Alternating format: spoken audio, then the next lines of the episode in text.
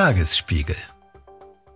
Ihr habt es ja in den letzten Monaten auch mitbekommen. Überschwemmte Straßen, Hagel, Blitze. Auf meinem Heimweg Richtung Kreuzberg wurde ich diesen Sommer oft total nass. Oder ich musste mich eben oft unterstellen und warten, bis der Starkregen vorbei ist. Dann wieder 30 Grad Hitze und es regnet wochenlang nicht. Die Frage, die mich beschäftigt, ist, wird sich dieses Extremwetter in 30 Jahren noch verstärken? Und vor allem, was können wir dagegen tun, um Berlin an Hitze und Starkregen anzupassen? Wir brauchen Bepflanzung, wir brauchen ähm, eine Luftzirkulation, die funktioniert und ein gutes Wassermanagement, damit wir die Starkwetterereignisse dann auch abfedern können.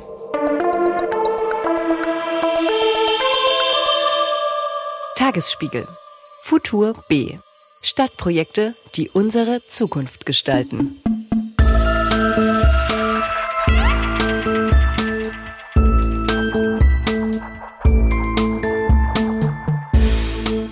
Hi und herzlich willkommen beim Zukunftspodcast vom Tagesspiegel. Hier im Podcast suchen wir im Berliner Zukunftsbezirk Friedrichshain-Kreuzberg nach Projekten, die schon jetzt die Welt gestalten, in der wir in 30 Jahren leben werden. Wir schauen uns in fünf Episoden an, wie wir uns dann durch die Stadt bewegen und wie und ob wir zukünftig noch altern. Wir finden heraus, wie wir unsere Häuser und Wohnungen vor Überflutungen und extremer Hitze schützen und wir sprechen darüber, ob wir 2050 noch natürliche Lebensmittel essen. Ich bin Corinna von Bodisco, Journalistin beim Tagesspiegel und in dieser Episode geht es darum, wie wir unsere Städte bei starker Hitze runterkühlen können. Man sieht hier verschiedene Module für hydroponisches Farming, Befluttische, den Hydrotower, ein Balkonsystem. Und man kann sich hier im Grunde genommen angucken, in welcher vielfältigen Form es quasi gebäudeintegriert äh, Farming möglich ist. Wir haben Pak Choi, wir haben Salat, man sieht natürlich auch, was man alles anbauen kann. Da hinten ist Lufagurke, Erdbeeren, das ist glaube ich Paprika oder Chili, sieht ziemlich ähnlich aus. Das ist Anja Steglich. Mit ihr stehe ich mitten in einem Innenhof in Berlin-Kreuzberg und direkt um die Ecke ist der Potsdamer Platz. Hinter uns liegt eine große grüne Fläche, die den Innenhof bedeckt. Es wächst Schilf, der Boden darunter ist ein Moor. Vor uns steht ein Gewächshaus. Anja Steglich ist Landschaftsarchitektin und zusammen mit ihrer Kollegin Grit Bürgo hat sie an der TU Berlin ein Forschungsprojekt aufgebaut, die Roof Water Farm. Dort wird das Abwasser aus umliegenden Wohnhäusern aufbereitet und für die Bewässerung von Obst- und Gemüsepflanzen wiederverwendet. Zu den Herzstücken des Projekts gehört auch eine Art Schilfmoor. Es fängt das Regenwasser auf und kühlt so bei Hitze den Innenhof. Was verrückt klingt, ist keine neue Idee, denn es geht darum, dass wir in den kommenden Jahren extremeren Temperaturen ausgesetzt sein werden. Die Roof Water Farm sucht und testet mögliche Lösungen. Was mehr Extremtemperaturen bedeuten, sehen wir schon jetzt an Beispielen in ganz Europa, die wir alle kennen. Die Überflutung in Nordrhein-Westfalen im Ahrtal, bei denen kurzfristiger Starkregen einen Landstrich überflutete. Dadurch wurden ganze Dörfer zerstört und 135 Menschen getötet. An das zweite Beispiel erinnert ihr euch bestimmt. Die verheerenden Waldbrände auf Rhodos. Die Feuerwehr bekam sie über Tage hinweg nicht unter Kontrolle. Das Feuer hat 15.000 Hektar Wald und Grünflächen verbrannt. Die Fluglinien haben Touristinnen evakuiert und BewohnerInnen sind vor den Feuern geflohen. Auch in Berlin und Brandenburg hat die Hitze Folgen. Im vergangenen Jahr 2022 sind hier 635 Menschen hitzebedingt gestorben. Das sind laut den Recherchen des RBB mehr als viermal so viele wie in einem durchschnittlichen Jahr im Zeitraum seit 1985. Diese oder ähnliche Auswirkungen der Klimaveränderung werden wir in den kommenden Jahren auch in Berlin spüren, genauso in Friedrichshain-Kreuzberg. Doch wie sollen wir damit umgehen? Wie sorgen wir dafür, dass wir auch in 30 Jahren noch in unseren Metropolen leben können, wenn wochenlange Hitze und kurze Starkregenfälle normal werden?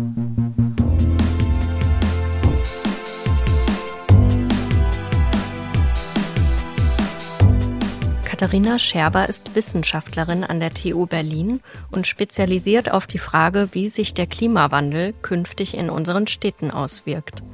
In 30 Jahren, sagt sie, wird es in Berlin und gerade auch in Friedrichshain-Kreuzberg deutlich wärmer werden. Vor allem dann, wenn wir unsere Städte, die Straßen, Plätze und Häuser nicht an die steigenden Temperaturen anpassen. Dann müssen wir für Friedrichshain-Kreuzberg davon ausgehen, dass wir eine erhebliche Zunahme der Wärmebelastung erwarten können, tagsüber aber vor allem nachts. Also wir werden mehr Hitzetage haben, mehr Tage mit einer Lufttemperatur über 30 Grad Celsius. Wir werden mehr Tropennächte haben, also Nachtnächte mit Lufttemperaturen von über 20 Grad Celsius. Diese Temperaturen würden dann auch unsere Infrastruktur beschädigen. Der Straßenbelag, der Asphalt, würde, wie auch bereits jetzt in sehr heißen Sommerwochen, weich werden und sich verformen oder teils einfach aufplatzen. Das Phänomen heißt Blow-up und kann auf alten Autobahnen passieren, wenn es heißer als 30 Grad ist. Diese 30 Grad Marke markiert auch die sogenannten Hitzetage.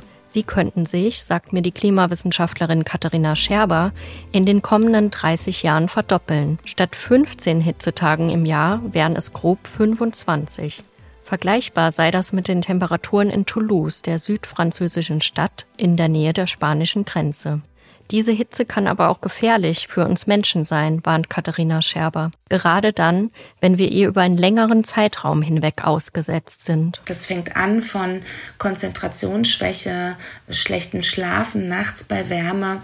Das geht über einen Verlust der Arbeitsproduktivität dann geht es weiter in der Steigerung, dass Krankheiten sich verschlechtern können, vor allem im Bereich der Atmungs- und Herz-Kreislauf-Systemerkrankungen. Das sind die, die an erster Stelle adressiert sind bei Wärmebelastung, aber auch in der Kombination mit Luftschadstoffen, denn auch Luftschadstoffbelastung nimmt zu bei Wärmebelastung.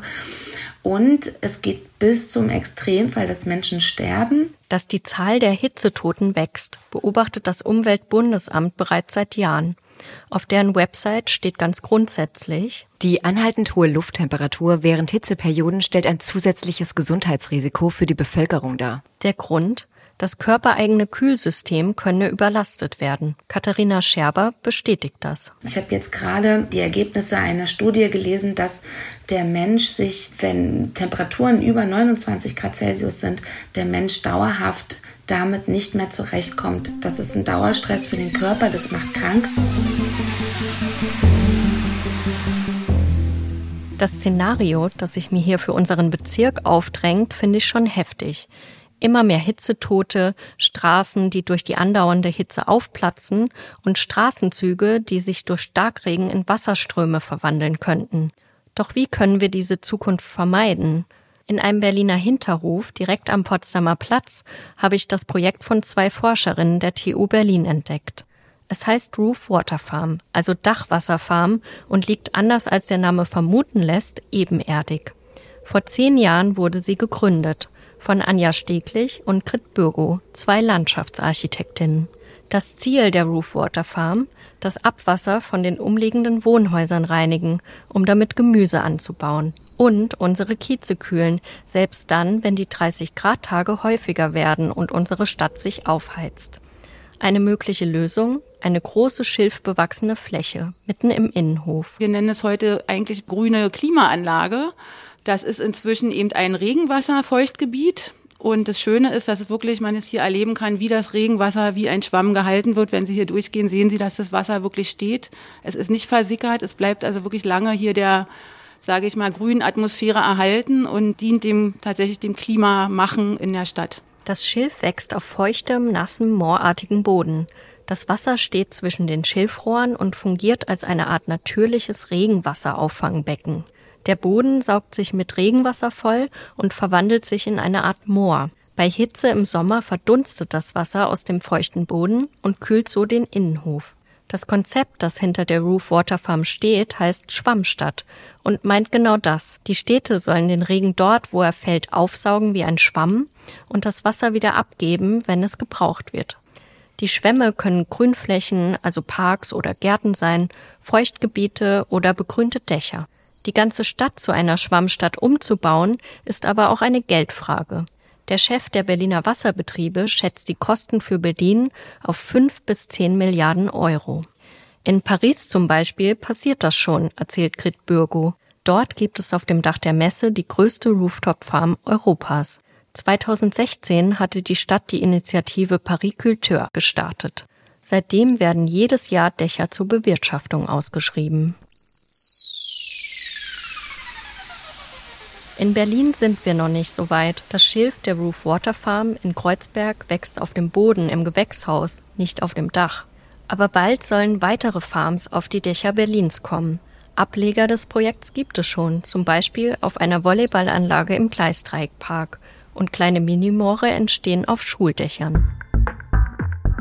Eine ähnliche Vision hat der Stadtplaner Felix Weißbrich.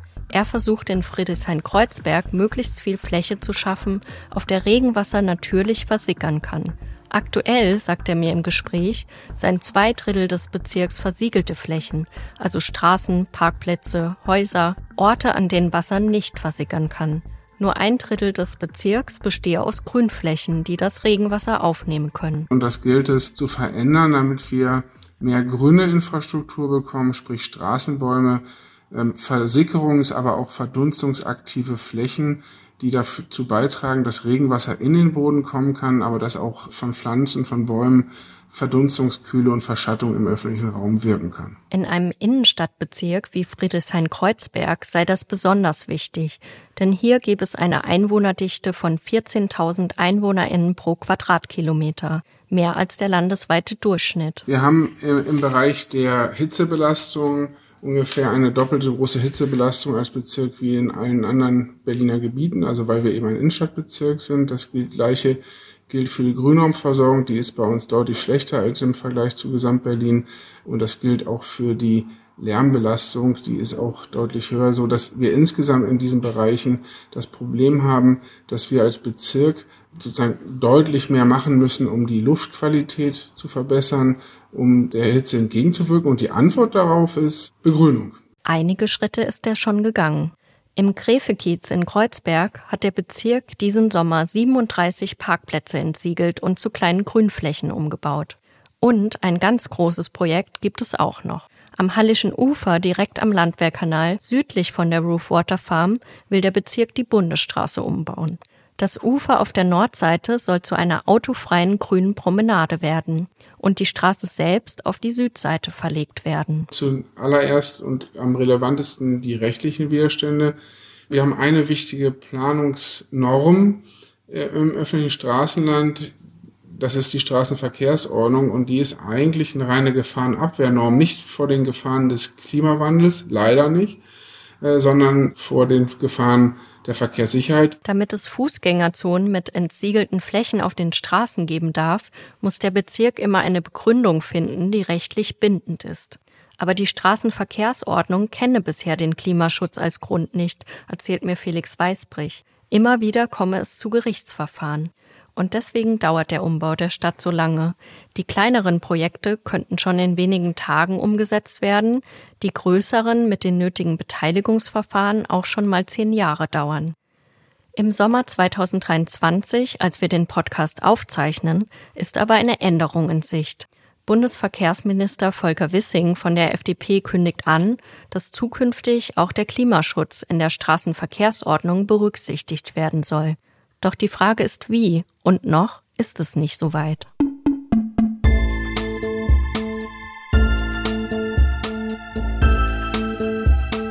Zurück zu Felix Weißbrich. Er sagt, Parkplätze und Straßen aufzureißen und an ihrer Stelle Grünflächen einzurichten, sei noch nicht die ganze Lösung. Zusätzlich sei es auch noch wichtig, den Umbau der Bewässerung voranzutreiben. Denn schon jetzt ist die Kanalisation mit den zunehmenden Unwettern und Starkregenfällen überfordert und läuft über. Deswegen, sagt Weißbrich, müsste die Kanalisation so umgebaut werden, dass das Regenwasser nicht in die Kanalisation geführt wird, sondern den Bäumen und Grünanlagen zur Verfügung steht. Zum anderen brauche es sogenannte Kaltluftschneisen, also breite Straßen, die kalte Luft vom Umland in die Innenstadt leiten. Und diese großen Stadtalleen, die brauchen wir eben auch wirklich als grüne Schneisen, als Kaltluftschneisen, die eben die kalte Luft, die von Senken, vom Umland her in die Stadt strömen, dann nicht aufheizen, sondern weiterleiten in die im wahrsten Sinne des Wortes aufgeheizten Innenstadtbereiche.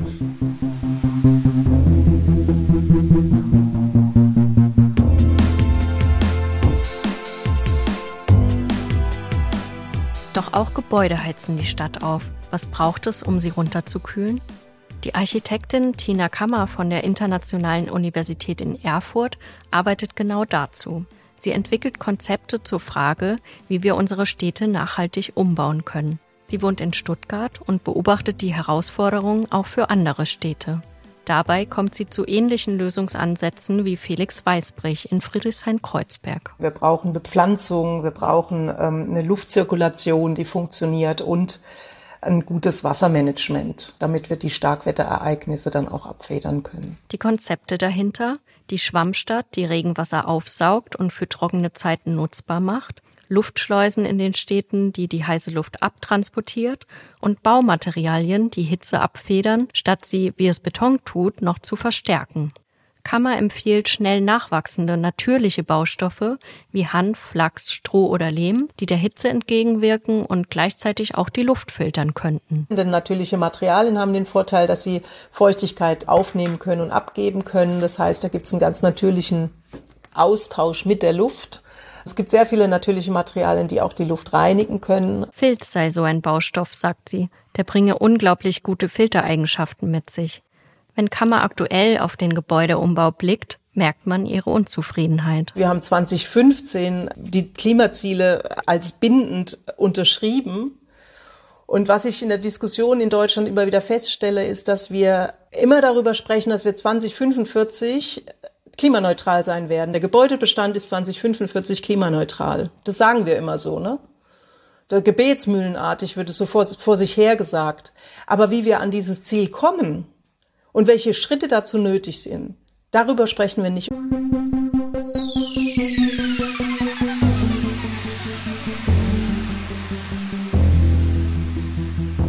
Wie diese Umsetzung im Detail aussehen kann, dabei hilft die Arbeit von Katharina Scherber, der Klimawissenschaftlerin, die ihr hier am Anfang schon gehört habt.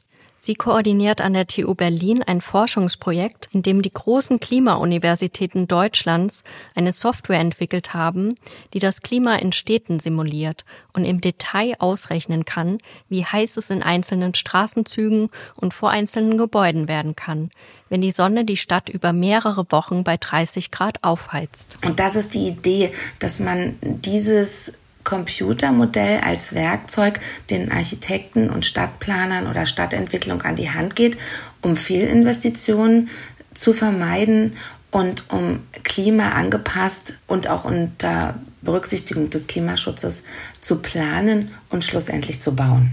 Das Ziel des Projekts, dass mehr Planungsbüros, Kommunen und Architektinnen mit der Software arbeiten, die frei zugänglich ist.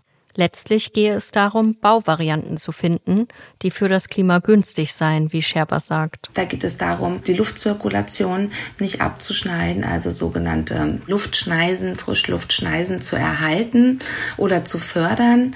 Es geht darum, ausreichend für Verschattung zu sorgen und eben die Grünflächen oder den Grünanteil so zu planen, dass für Kühlung gesorgt ist. Auf den Simulationen und Prognosen sieht sie sehr klar. Jede Versiegelung versiegelte Fläche ist äh, wie eine Heizfläche. Tagsüber nehmen versiegelte Flächen, also Straßen, Gebäude, Energie auf und diese Energie wird abends, vor allem abends abgegeben und heizen die Städte in der Nacht auf.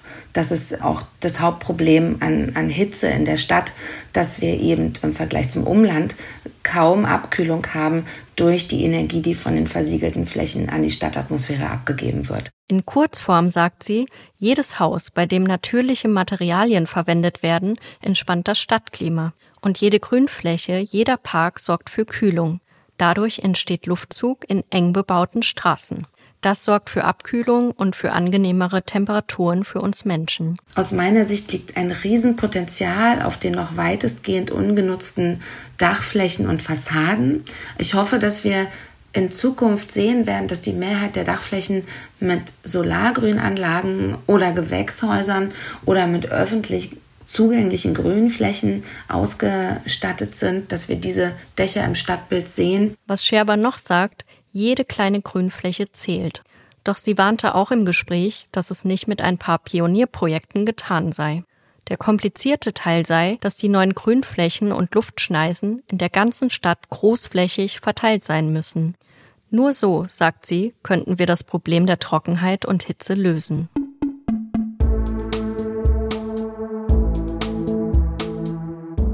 Das war's für heute hier im Podcast. Wenn euch unsere Episode gefallen hat, kommentiert bei Spotify, schenkt uns viele Sterne bei Apple Podcast und erzählt euren Freundinnen und Bekannten von uns. Die nächste Episode erscheint in zwei Wochen. Wenn ihr nicht so lange warten wollt und schon früher wissen möchtet, was bei euch im Bezirk passiert, abonniert unsere kostenlosen Tagesspiegel Bezirke Newsletter und unterstützt unsere Arbeit mit einem Tagesspiegel-Abo. Die Links findet ihr wie immer in den Show Notes. An dieser Podcast-Episode mitgearbeitet haben in der Redaktion Corinna von Botisco, Eva Köhler, Lea Schüler, Julia Weiß. Musik und Produktion Marco Pauli. Vertrieb und Vermarktung Jan Wiemann, Juliane Tibol, Christian Schuler. Gefördert wird der Podcast von der MABB, der Medienanstalt Berlin-Brandenburg. Wir freuen uns, wenn ihr in zwei Wochen wieder einschaltet. Euch bis dahin eine wunderbare Zeit.